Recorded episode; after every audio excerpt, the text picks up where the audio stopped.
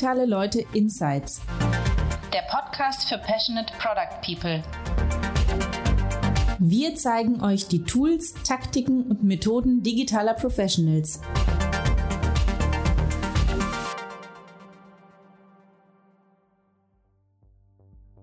Hallo und herzlich willkommen zum Digitale Leute Podcast.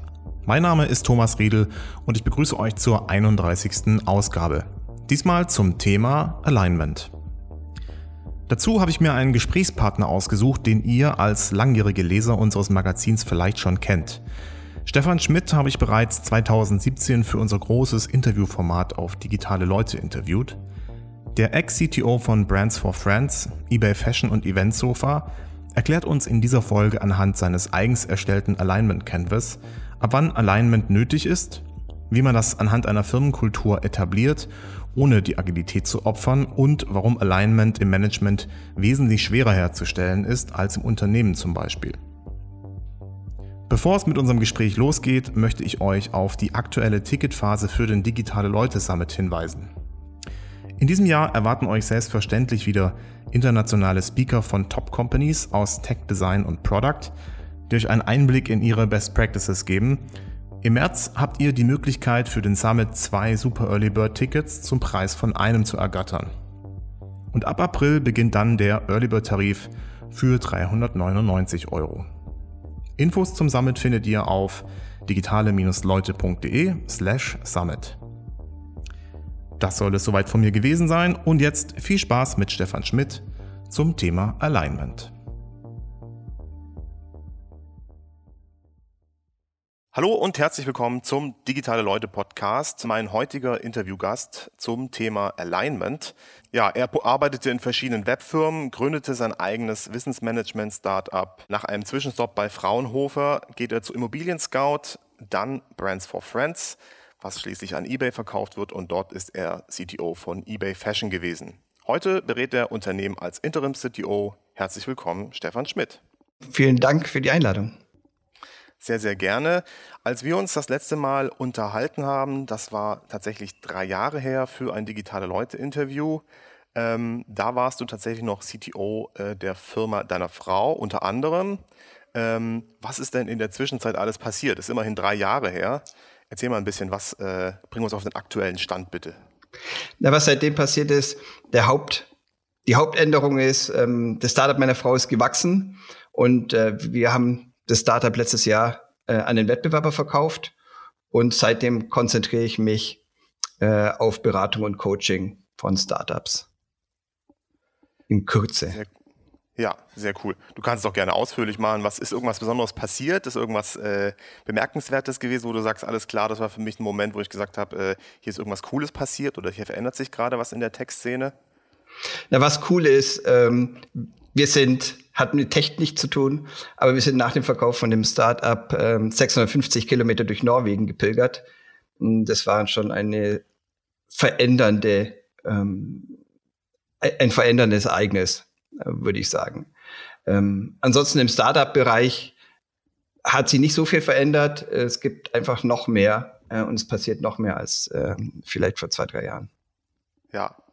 Ja, unser heutiges Thema ist ja Alignment. Ähm, da stellt sich natürlich die Frage, was ist Alignment überhaupt? Was würdest du sagen, äh, sollte man unbedingt zum Thema Alignment wissen? Was, was ist Alignment?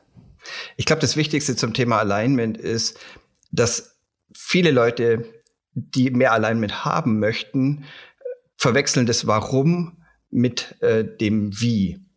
Ähm, das heißt, sie konzentrieren sich auf das Wie und äh, führen dann Zielsysteme, Ziele, OKRs und andere Methoden und, und Frameworks ein und ähm, unterhalten sich nicht genug über das Was und sind dann unzufrieden, dass sie am Ende nicht allein sind. Das ist, glaube ich, das, äh, was ich immer wieder sehe.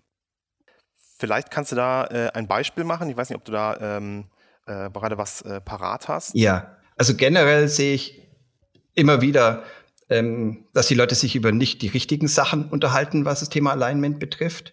Ähm, mhm. Da im Speziellen ein Beispiel ist, ähm, die meisten Startups sind sich unklar darüber, was the sharp end of the stick ist in ihrem Unternehmen.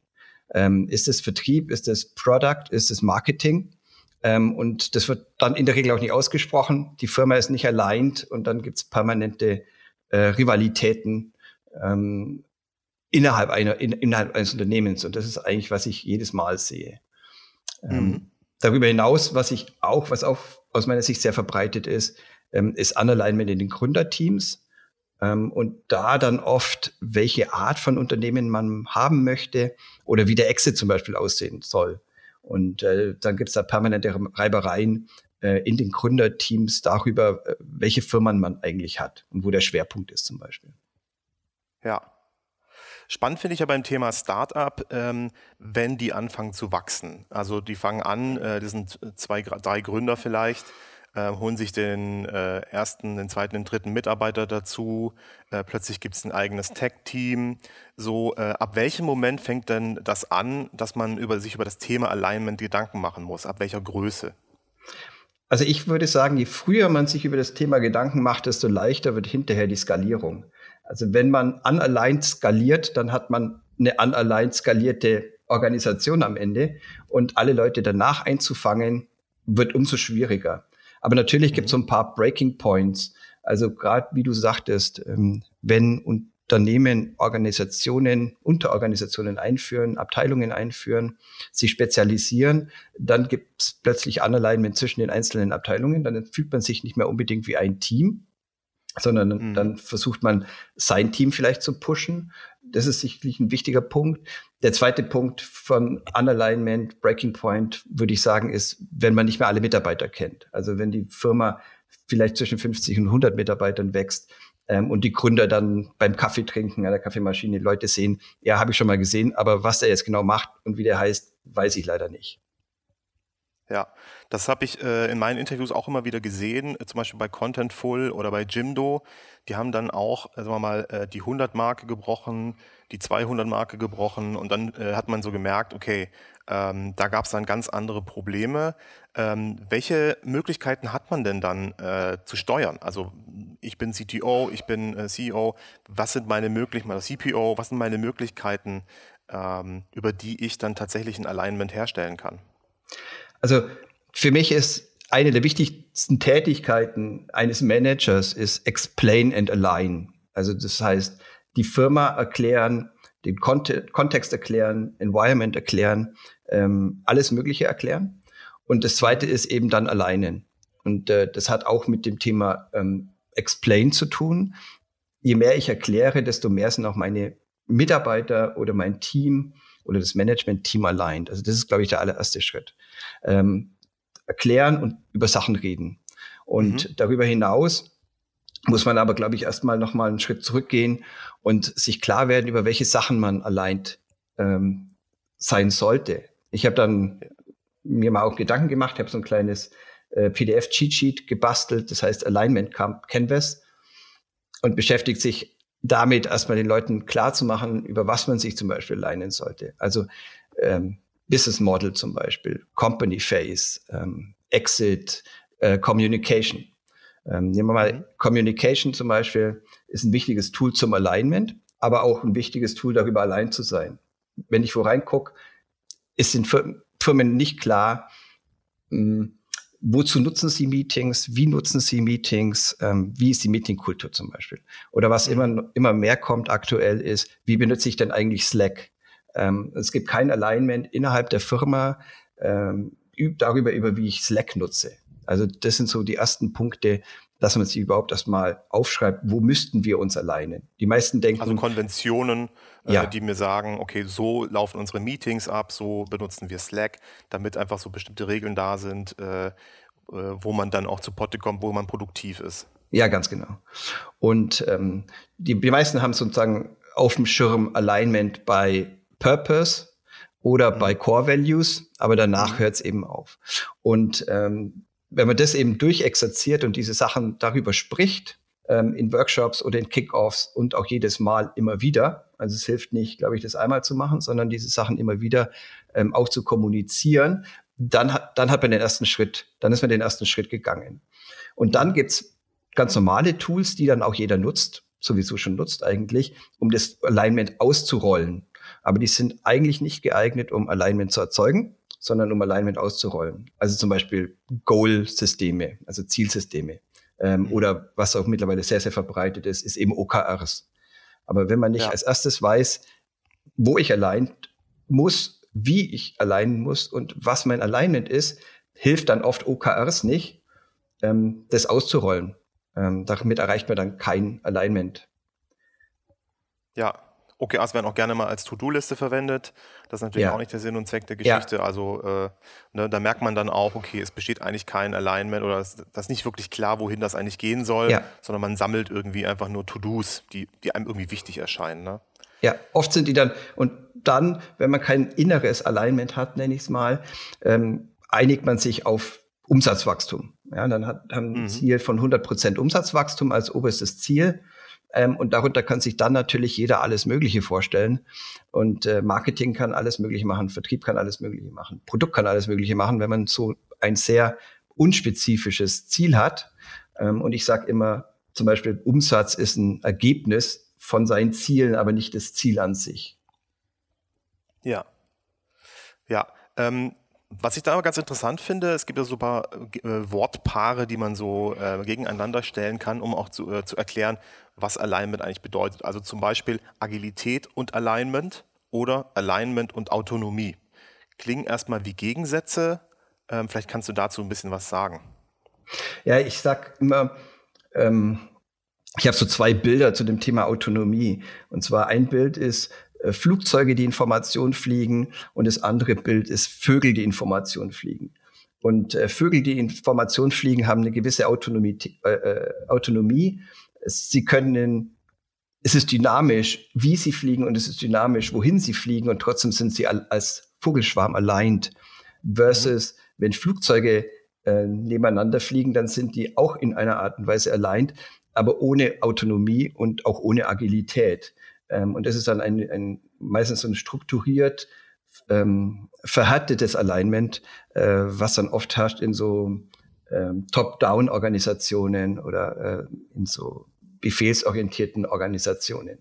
Ähm, während eben ein in einem agilen Unternehmen, würde ich sagen, mit dem agilen Alignment herrscht auch Autonomie. Also ich würde eher sagen, Alignment fördert Autonomie, ähm, weil dann jeder weiß, in welchen Grenzen er was selber entscheiden kann und wo er ja. sich selber bewegen kann, ohne dass ich überall rein micromanagen muss, weil ich ein Gefühl habe, wir sind unaligned.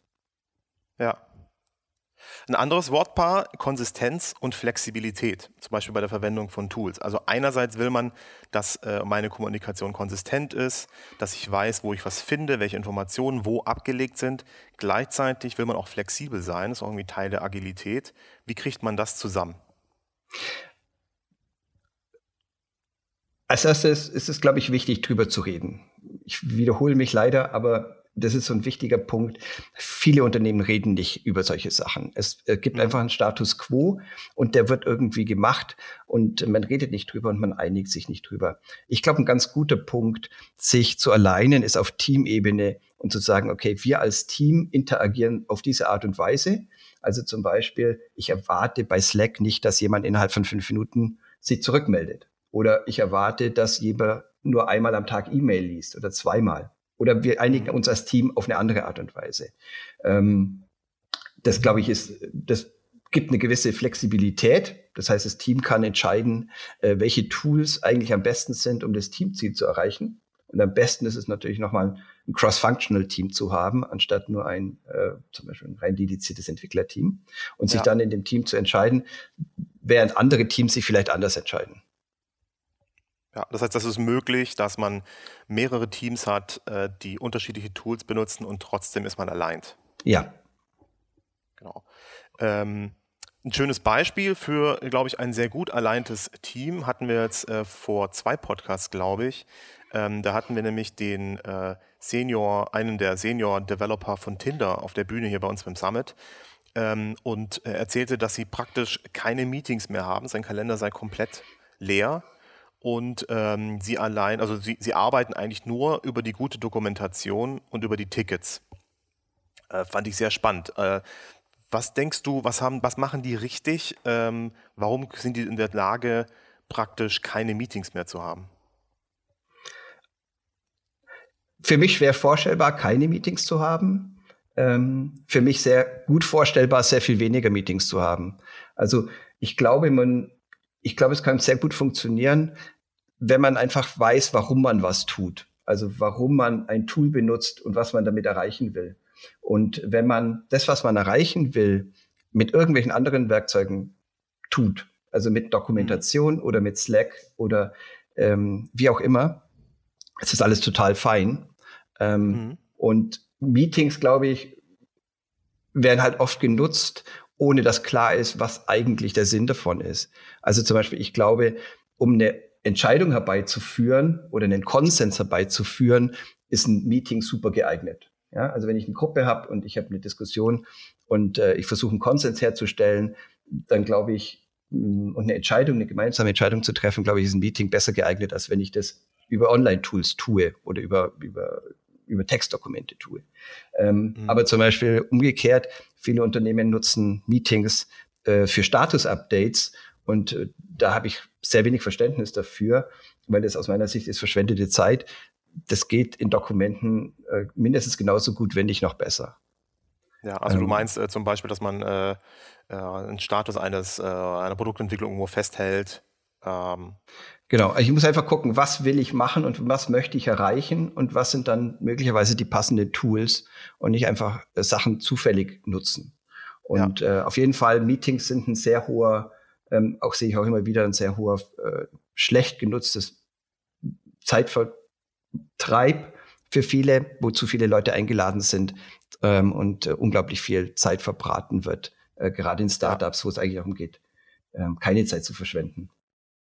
Da kann ich äh, ein, bisschen was einwerfen noch. Und zwar planen wir gerade oder sind schon dabei, bei Digitale Leute eine neue Interviewserie zu starten ähm, mit Leuten aus der digitalen Produktentwicklung zum Thema Meeting. Und ähm, da haben wir schon ganz interessante äh, Beiträge reinbekommen. Demnächst also auf digitale Leute. Wie führe ich ein Meeting richtig? Wie könnte eigentlich eine Meetingkultur, die produktiv ist, in meinem Unternehmen aussehen? Hier an dieser Stelle ein kleiner Hinweis, ein kleiner Werbeblock für ein zukünftiges Format auf digitale Leute. Bei dem Tinder-Beispiel habe ich mich dann zum Beispiel gefragt, ähm, wie kann ich denn kontrollieren, ob mein Team immer noch allein ist. Also ich gebe ihnen die komplette Autonomie, die haben plötzlich keine Meetings mehr. Äh, Meetings könnte man ja auch meinen, das ist ja sowas, wo ich messe irgendwie, wie produktiv die sind. Je mehr Meetings die machen, desto mehr arbeiten die ja. Ähm, welche Möglichkeiten habe ich denn zu, zu sehen, dass mein Team, meine Teams, meine, meine, mein Unternehmen allein ist und tatsächlich noch produktiv ist? Also ich glaube, es gibt zwei Sachen, um zu gucken, ob eine Firma und ein Unternehmen allein ist. Das erste ist, die Leute zu fragen, ob sie sich so fühlen. Und wenn die Leute sehr viel in äh, Diskussionen, Priorisierungsdiskussionen und äh, allgemeinen Kämpfen verstrickt sind, dann ist es auf jeden Fall erstmal nicht allein. Und das mhm. zweite ist, was ich auch immer wieder Gründern sage, äh, sie sollen sich auf den Impact von dem konzentrieren, was sie tun. Zu viele Gründer messen Produktivität. Ich hatte vor kurzem erst wieder eine Diskussion dazu. Ähm, Produktivität am Output. Und je mehr Output da ist, desto produktiver sind sie und desto erfolgreicher ist das Team. Und es wird ganz selten gemessen, hat das Team Impact. Und wenn man dahin shiftet und feststellt, dass alle Teams ähm, Impact haben und sich gegenseitig, ähm, also das Gleiche tun am Ende auf ihre Art und Weise, dann sieht man auch, dass die Leute ähm, allein sind. Und dann ist man, glaube ich, auch als Gründer oder als CEO zufriedener, weil man den Impact sieht. Ansonsten stellt man sich dann oft die Frage, na, arbeiten die überhaupt was oder was kommt da hinten bei raus?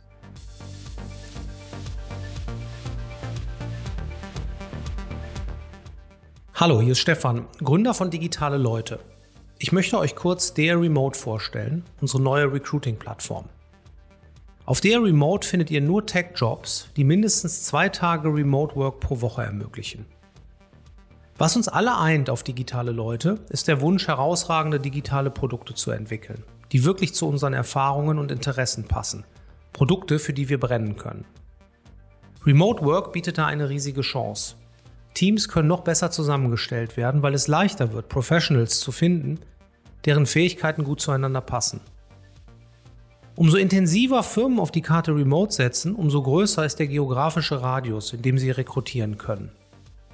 Daher haben 100% verteilte Tech-Teams wie zum Beispiel bei GitHub einen gewaltigen Vorteil, da sie global Talente einstellen können.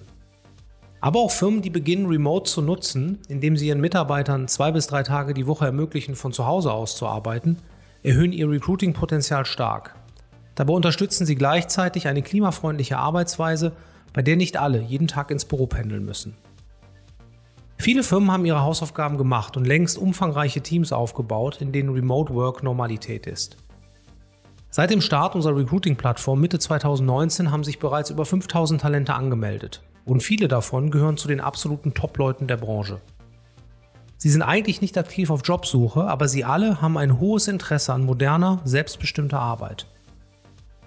Firmen, die bei der Remote mitmachen, bekommen eine Liste von Professionals, die die passenden Skills für den Job haben und ganz wichtig, vorher schon am konkreten Job bzw. an der Firma und deren Produkt Interesse signalisiert haben.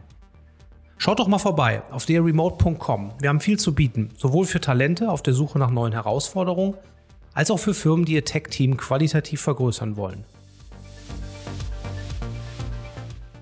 dl-remote.com Unsere neue Recruiting-Plattform.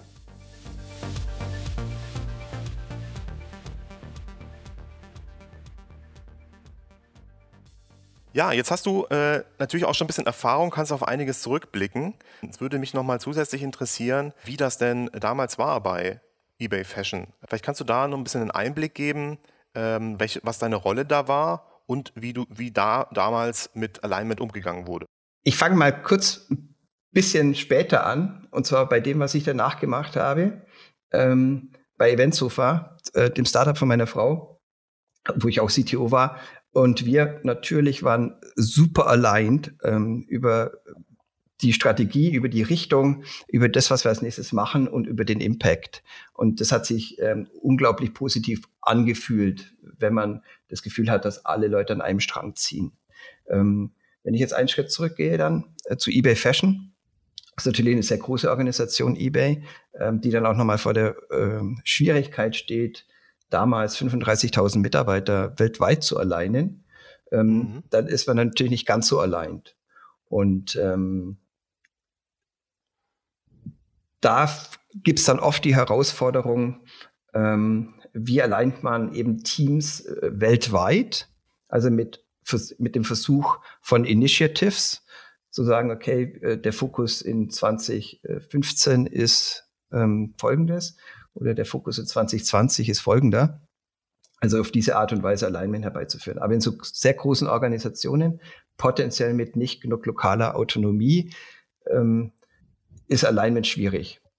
Ähm, der Haupt, ähm, das Wichtigste war sozusagen da ein Alignment herbeizuführen, aus meiner Sicht in eBay Fashion, zwischen, aus es mich betroffen hat aus äh, Tech-Sicht äh, als CTO mit Product und Marketing. Und auf der Ebene hat das Alignment sehr, sehr gut funktioniert. Ähm, insbesondere als ich dann auch weggegangen bin, ähm, habe ich empfohlen, mh, keinen CTO mehr einzustellen, äh, sondern einen CPTO einzustellen, was die Firma dann ähm, auch gemacht hat und damit Alignment herbeizuführen. Ähm, also mhm. Ich glaube, gerade in dem Bereich ist es extrem wichtig, ähm, eben Alignment zwischen Product und Tech herbeizuführen, was an vielen Stellen in vielen Unternehmen auch nicht gegeben ist. Ja, vielleicht kannst du noch mal äh, reingehen und so ein bisschen erklären, eBay Fashion, wie groß ist das im Vergleich zu eBay? Ähm, wie wart ihr aufgestellt? Ähm, wie viele Menschen haben da gearbeitet? Wie viele Teams waren da unter dir, dass man so ein bisschen so einen Eindruck bekommt, äh, worüber wir hier sprechen? Ja, also eBay Fashion äh, ist, ähm, war damals gelabelt das Vertical. Das heißt, eBay hat den Brands of Friends gekauft, äh, um sich im Modebereich aufzustellen und ähm, natürlich mit dem Ziel, mit der klaren Strategie, äh, den Fashion-Umsatz äh, auf eBay.de zu erhöhen und sich dann damit Know-how einzukaufen. Und äh, das war der Versuch, ähm, sozusagen über das Startup Brands of Friends sich dieses Know-how ähm, einzukaufen und ähm, äh, quasi aber als Profit Center den bisherigen Betrieb weiterlaufen zu lassen. Ähm, das heißt, es kamen neue Aufgaben hinzu, sich um eBay.de zu kümmern, ähm, während sozusagen der, der Fashion-Betrieb bei Brands for Friends äh, aufrechtzuerhalten ist. Das heißt, wir waren mhm. weitestgehend ähm, das vorige äh, Brands for Friends Startup. Äh, Brands for Friends wurde erhalten, ähm, insbesondere auch, weil ich glaube, dass die Strategie von eBay ist, ähm, siehe auch mobile.de, ähm, also dann im Branding unabhängige ähm, ähm, Tochterunternehmen zu besitzen. Mhm. Und die also als, bei Otto zum Beispiel auch. Genau, ja. ja. Versus in anderen Unternehmen, vielleicht äh, bei Amazon oder sowas, dann doch das sehr, sehr viel stärker aufzusaugen. Und in der Größe waren ähm, im Tech-Bereich mehrere Teams, fünf, sechs Teams, also Mobile, Entwicklerteams, äh, äh, Ops ähm, und ähm, Data Warehouse zum Beispiel. Das war der Bereich, der Tech-Bereich. Ähm, wo man dann natürlich auch immer wieder eben dann äh, alleine Themen hat äh, mit dem Gesamtkonzern, zum Beispiel was äh, das kam ja dann Zielsysteme. Ja, das kam ja dann praktisch betrifft. hinzu. Das heißt, ihr hattet äh, ja. natürlich für Bands for Friends wart ihr irgendwie aligned. Äh, das hat funktioniert, mehr oder weniger. Das weiß ich jetzt nicht der aktuelle Stand, aber ähm, ihr hattet da praktisch was. Dann kam der große Konzern und ähm, was wollte der dann von euch? Was musstet ihr ändern? Ähm, also die großen Änderungen waren äh, sicherlich die Einführung von allen möglichen Prozessen ähm, und die Einführung von Compliance-Methoden, ähm, mhm. weil natürlich eBay anderen äh, Compliance-Auflagen unterliegt äh, als ein mittelständisches Unternehmen in Deutschland. Das war eine große Änderung. Und dann natürlich immer das Thema ähm, Strategical Alignment. Ähm, also wie alleint man alle Tochterunternehmen von eBay mit dem Mutterkonzern. Ähm, das ist das, was eben da hinzugekommen ist ähm, und wo man dann sich mit anderen Leuten ähm, alleinen muss über Grenzen hinweg. Also sage ich mal ähm, mit einem Security-Team, äh, das in San Jose sitzt. Okay. Und wie sah das dann konkret aus? Ähm, das war wahrscheinlich auch ein Zeitzonenproblem. Das ist ein Zeitzonenproblem, auch immer wieder, insbesondere wenn es ganz verteilte Teams sind, die über die ganze Welt ähm, sozusagen verteilt sind. Ähm, ich würde sagen, das größte, die größte Herausforderung ist, äh, zu wissen, für ein Unternehmen, das da gekauft worden ist, zu wissen, wer eigentlich alles auf der anderen Seite existiert und wer relevant ist ähm, und sich mit denen zum Beispiel zum Thema Sicherheit, ähm, was eBay äh, sehr, sehr wichtig war, da zu alleinen mhm. und umgekehrt aber für die Teams, die da eine gewisse Verantwortung haben, äh, zu verstehen, wer denn eigentlich gerade weltweit äh, gekauft worden ist. Mhm. Ähm, so dass man da auch feststellte, dass es äh, unter manchmal ein bisschen Zeitverzögerung hatte, äh, bis man auf der Landkarte ähm, von bestimmten Teams aufgetaucht ist. Ja. Und dann natürlich gucken, ähm, wir haben lokale gewachsene Strukturen, äh, die müssen irgendwie angepasst werden oder allein werden mit Strukturen, ähm, die der Gesamtkonzern hat. Und wie bricht man die runter auf den einzelnen Entwickler? Ähm, wie bricht man die herunter auf den eigenen Entwickler? Mittlerweile, glaube ich, ist relativ einfach durch die Einführung von Agile. Ich glaube, das, äh, was ich vorher sagte, durch Agile und eine Aufstellung in der Richtung hat man sehr viel lokale Autonomie. Das ist allen bewusst. Mhm. Ähm, das ist auch eBay bewusst. Ähm, und Entwickler wurden immer mm, sehr gut unterstützt, äh, was auch was Tooling oder alle möglichen Sachen betrifft. Ähm, das ist kein so großes Problem. Ähm, wo es denjenigen betrifft, lokal, ähm, ist dann oft Compliance-Themen zum Beispiel. Das heißt, jeder Mitarbeiter äh, muss pro Jahr bestimmte Videos angucken, bestimmte Tests machen, ähm, um sicherzustellen, dass die ganze Firma beim Thema Compliance ähm, gleich ausgerichtet ist und äh, die Standards erfüllt. Was dann manchmal nicht ganz äh, äh, die Leute nicht unbedingt glücklich macht, ähm, wenn man sich Videos angucken muss oder so. Wenn man Glück hat, sind sie einigermaßen unterhaltsam. Wenn man Glück hat, sind sie einigermaßen unterhaltsam, genau. Und ähm, es ist halt eine Sache, die man am Ende machen muss, ähm, um dann letztlich compliant auch zu sein. Das heißt, ähm, für die autonomen Teams war es erstmal kein großes Problem. Wahrscheinlich wurden sie ja. vorher auch natürlich benachrichtigt und man hat sie auch irgendwie mit rein ins Boot geholt und gesagt, okay Leute, ähm, das kommt jetzt auf uns zu Ähm, was ist da eure Meinung dazu? Ja. Äh, wovor habt ihr Angst? Ähm, äh, was sollte auf gar keinen Fall passieren, sodass man schon im Vorhinein natürlich irgendwie was hat, wo man mitarbeiten kann? Ja. Und ähm, du meintest dann aber, äh, dass du ähm, sozusagen am Ende deiner Phase bei eBay Fashion, ähm, war das dann so, dass du empfohlen hast, den CTO und den CPO äh, praktisch in äh, Personalunion in der Firma zu installieren. Ähm, warum war das so? Warum bist du zu dieser Empfehlung gekommen und was ist da passiert? Was hat sich da verändert? Also, ähm, ich habe vor kurzem gesehen, dass, glaube ich, wenn ich mich nicht verguckt habe, bei mobile.de auch ein äh, CPTO ähm, äh, eingeführt worden ist, so dass sich das Konzept an sich und ich sehe es auch in anderen Unternehmen weiter verbreitet. Der größte Vorteil ist aus meiner Sicht die, das Alignment zwischen Product und Tech. Und äh, dieses Alignment ist auf irgendeine Art und Weise ähm, herbeizuführen. Und derjenige, der das normalerweise herbeiführen muss, ist der CEO.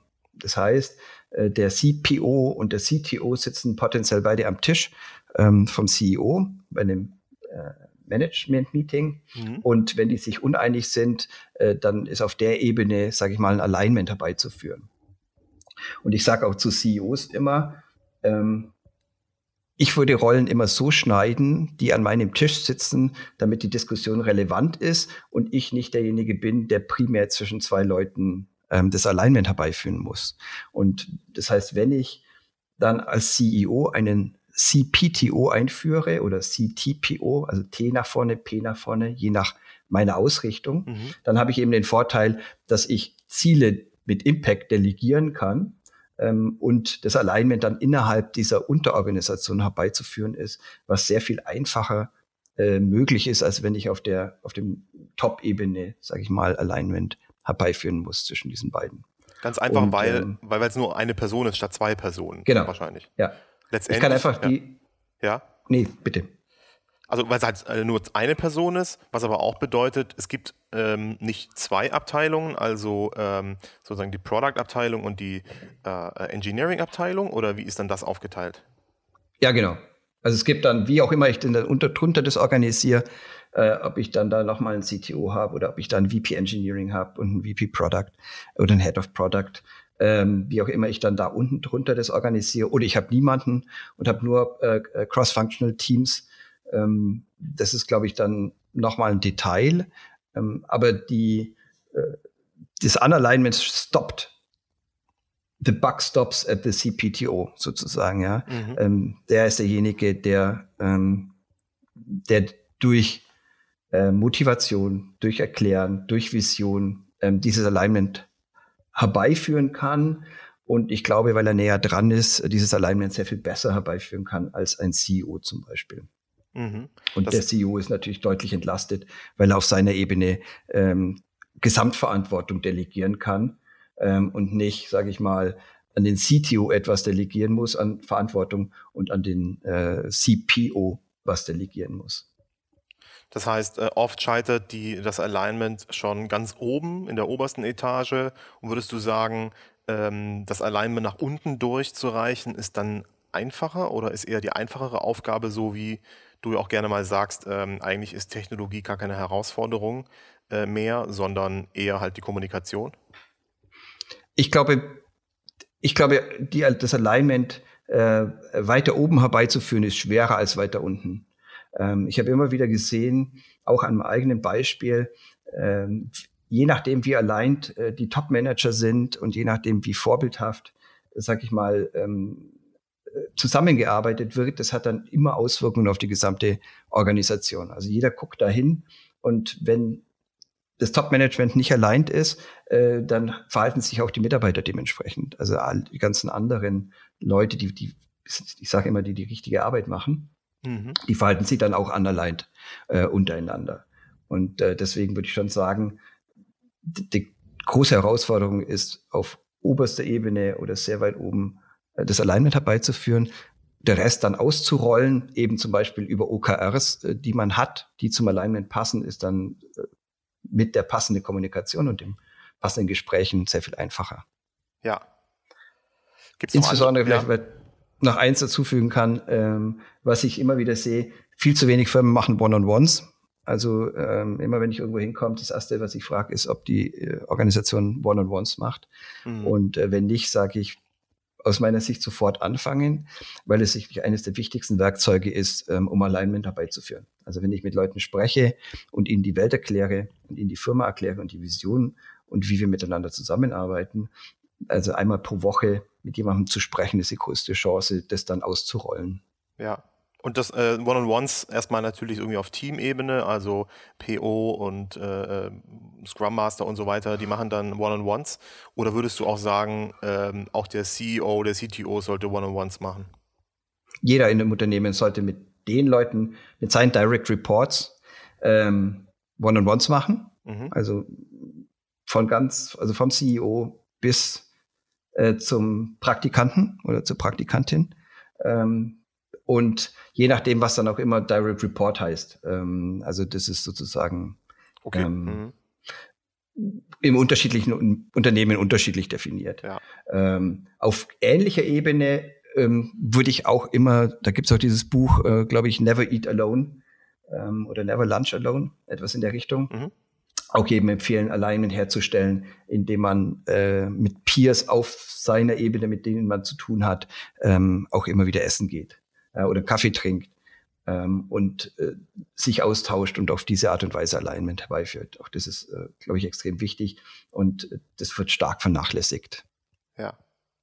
Ja, ähm, bei unserem Interview in Hamburg bei Jimdo, ähm, da habe ich den CEO von Jimdo interviewt und ähm, bei ihnen gab es auch ein Alignment-Problem und er hat das tatsächlich dann unter anderem auch dadurch gelöst, dass er angefangen hat, selbst One-on-Ones zu machen ähm, auch wenn das bedeutete, ja, äh, ist praktisch ziemlich viel, ziemlich viel seiner Zeit äh, in Gespräch, mit persönlichen Gesprächen mit Mitarbeitern als CEO. Ähm, hat aber für ihn wunderbar funktioniert und er ist immer noch dran und hat dabei Riesenspaß und hält das auch für ein sehr wichtiges Tool. Also ähm, ich glaube, äh, das, äh, das war für ihn auch eine super Erfahrung, dass man sozusagen auch eine gewisse Nähe, also für den CEO selbst, dass er da eine Nähe zu den Mitarbeitern aufbauen darf. Ja, also ja.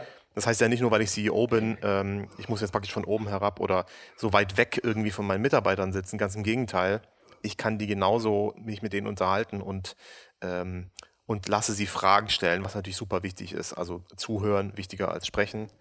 Ähm, ja. Kann man alles wunderbar nachlesen in ähm, nachhören eigentlich sogar in einer Podcast-Folge, die ich jetzt noch verlinke. Du wolltest aber dazu noch was sagen?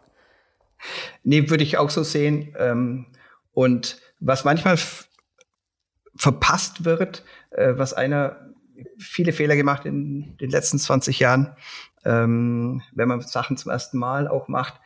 Ähm, was ich auch empfehlen kann, ist Skip-Level ähm, Gespräche. Das heißt, einmal ab und an mit äh, Mitarbeitern, irgendwelchen Mitarbeitern in der eigenen Organisation sprechen.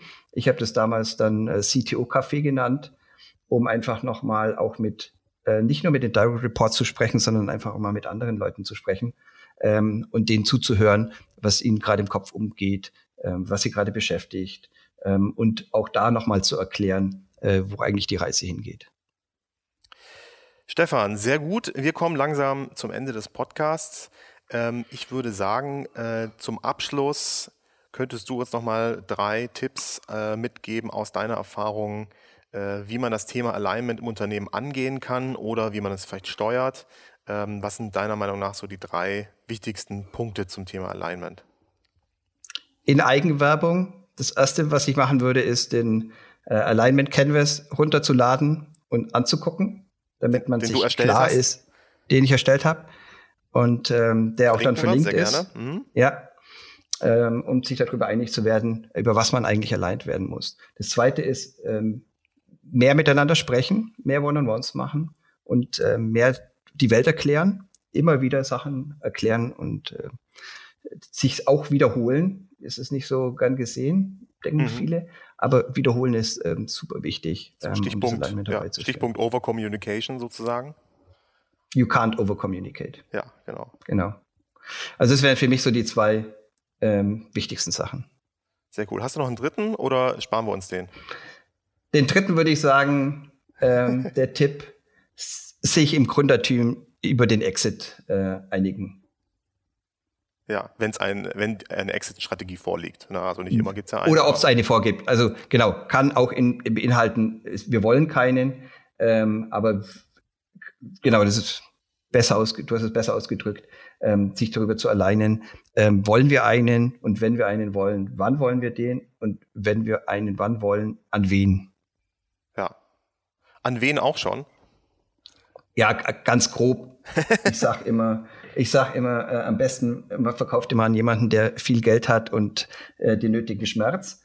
Ähm, und äh, aber dass man ganz grob ein Verständnis hat, weil man dann oft auch die Firma dementsprechend ausrichtet. Also wenn man sich rückwärts denkt, wäre ein Punkt für einen neuen Podcast, aber wenn man rückwärts denkt und sagt, naja, an wen will ich denn potenziell verkaufen, dann bedingt es auch manchmal darüber, äh, was ist denn der eigentliche Wert, den ich verkaufen will. Und das bedingt dann manchmal, wie man die Firma ähm, aufbauen müsste.